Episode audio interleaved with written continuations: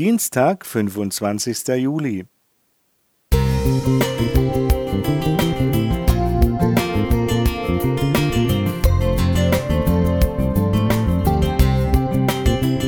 Ein kleiner Lichtblick für den Tag.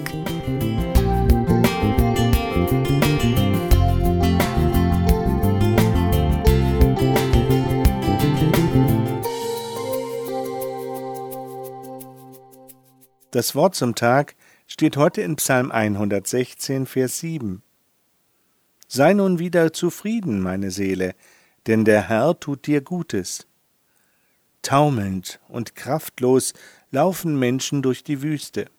Die Herden blöken, weil keine Nahrung mehr für sie da ist. Man braucht im Leben doch nur ein wenig zu essen, das würde schon genügen. Aber sie haben nichts. Sie könnten ein paar Tiere schlachten, aber wovon sollen sie dann in der neuen Heimat Herden züchten? Sie könnten Gott bitten, ihnen zu helfen. Aber nein, der redet ja nur mit Mose, und ob er überhaupt hört? Sie könnten umkehren, flüstert einer leise. Das Wort macht ganz schnell die Runde und wird immer lauter.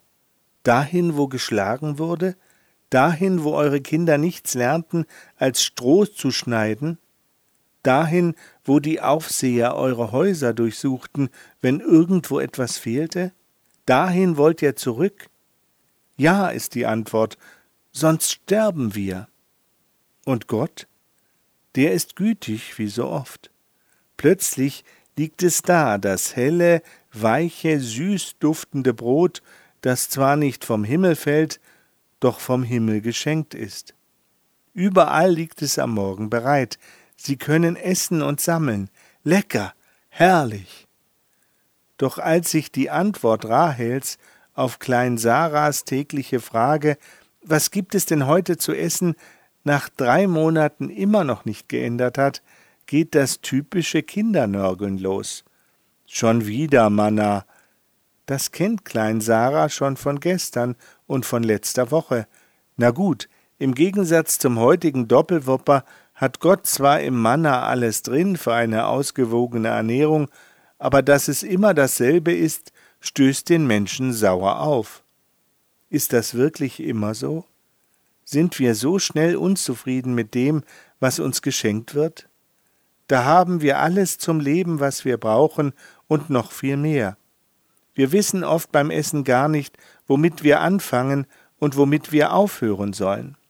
Wir haben mehr Bücher im Schrank als für die Arbeit nötig, können Tage oder sogar wochenlang Musik hören und Filme schauen, weil sich die CDs und DVDs stapeln oder virtuell verfügbar sind. Wir haben so viel. Und nun schätze dich selber ein, wie zufrieden kannst du mit all den vielen Geschenken sein, die Gott dir immer wieder in seiner Freundlichkeit und Liebe zukommen lässt. Und bedenke dabei auch die nicht materiellen Dinge. Lies den Bibeltext oben ruhig noch einmal. Der Herr tut dir Gutes. Danke dafür, Gott. Wolfgang Wohl